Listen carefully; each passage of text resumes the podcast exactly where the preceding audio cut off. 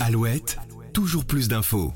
Jeudi dernier, un international écossais se retrouvait forfait pour le reste du mondial de rugby, suite à un accident des plus étonnants. Une chute dans les escaliers qui aura rendu indisponible le joueur pour toute la suite de la compétition, qui se déroule, on le rappelle, sur le sol français. Et si cet accident peut malheureusement nous arriver à tous, certains sportifs ont subi des accidents bien plus rares et sont passés à la postérité, mais pas pour les bonnes raisons. Aujourd'hui, dans toujours plus d'infos, retour sur les forfaits les plus improbables de l'histoire du sport qui auront marqué les esprits par leur caractère insolite et parfois, il faut l'avouer, à deux doigts du ridicule.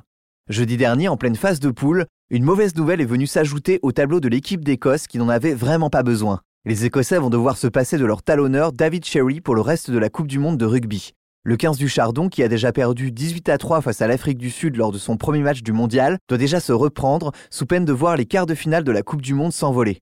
Mais les Écossais viennent en plus de perdre leur talonneur pour tout le reste du mondial, après que ce dernier ait tout simplement chuté dans les escaliers. La Fédération écossaise de rugby a annoncé ce jeudi son forfait, après que ce dernier, glissant dans les escaliers d'un hôtel, lors du jour de congé de l'équipe, se soit violemment cogné la tête, allant jusqu'à subir une commotion cérébrale jugée trop importante. Et ce, même après les protocoles de retour au jeu et l'habituelle batterie de tests auxquels les joueurs doivent désormais se plier.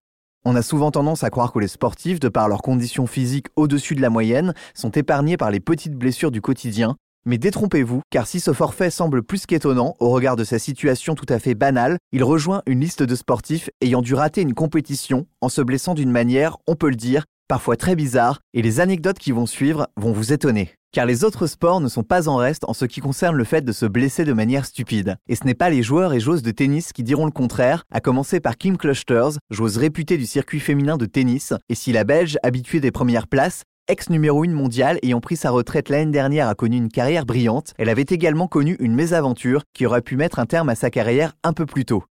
En 2011, alors qu'elle se trouve au mariage de l'un de ses cousins, après quelques pas de danse endiablés sur le dance floor, la sportive se foulera gravement la cheville. Six semaines sans tennis s'en suivront pour l'athlète qui subira une luxation très sévère, couplée à une élongation et une déchirure au niveau du ligament.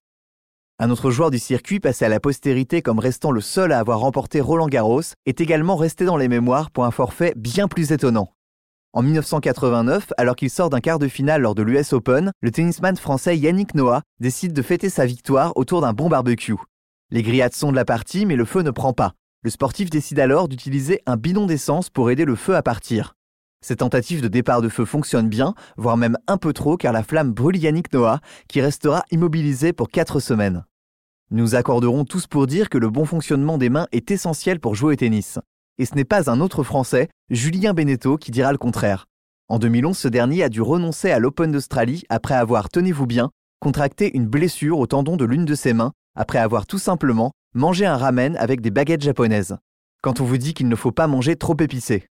Les moments de solitude sont nombreux quand il s'agit d'annoncer la manière dont on s'est blessé. Et si ces tennisman ont connu des déboires qu'on pourra qualifier au mieux d'étranges, les footballeurs, eux, ont parfois défié toute logique, faisant les frais de forfait tous plus étonnants les uns que les autres. En novembre 2013, le défenseur Philippe Mexès, évoluant alors à l'AC Milan, s'offre une séance de bronzage dans une cabine à UV. Sauf que l'ex-international tricolore y reste un peu trop longtemps et va se retrouver avec une inflammation de la cornée dû aux trop fortes projections dans la cabine. Il sera forfait quelques matchs. Mais mieux vaut se retrouver forfait à cause d'une cabine à UV que le prochain récit que nous allons évoquer, et qui concerne cette fois le footballeur Younous Sankaré, évoluant à l'époque au Girondin de Bordeaux. Alors que tout allait bien pour lui sur un plan athlétique, ce dernier s'est retrouvé absent des terrains en 2019 après une intervention médicale privée, une grève d'implant de barbe destinée à combler les trous de cette dernière qu'il jugeait alors trop clairsemés. L'opération qui a entraîné des complications et une forte fièvre l'éloignera des terrains pour trois rencontres. Le terrain, c'est justement l'endroit où on s'attend à ce que les footballeurs se blessent, bien que parfois, même sur le rectangle vert, les joueurs peuvent faire face à des blessures pour le moins inattendues. Le 29 novembre 2001, en pleine rencontre, Martin Palermo va réussir à se blesser tout seul après un but inscrit avec son club de Villarreal. L'attaquant argentin saute au-dessus des panneaux publicitaires pour aller célébrer avec ses supporters, sauf que les fans trop excités vont faire tomber un morceau de la tribune sur le tibia du buteur. Résultat, fracture ouverte qui lui fera manquer la Coupe du Monde 2002. En 2002 toujours, c'est un autre joueur bien connu qui loupera la plus belle des compétitions, à cause, tenez-vous bien, d'un parfum. Quelques semaines avant de s'envoler pour le Japon, Santiago Canizares, alors gardien numéro 1 de l'Espagne, se blesse en voulant rattraper une bouteille de parfum qu'il venait de faire tomber dans sa salle de bain.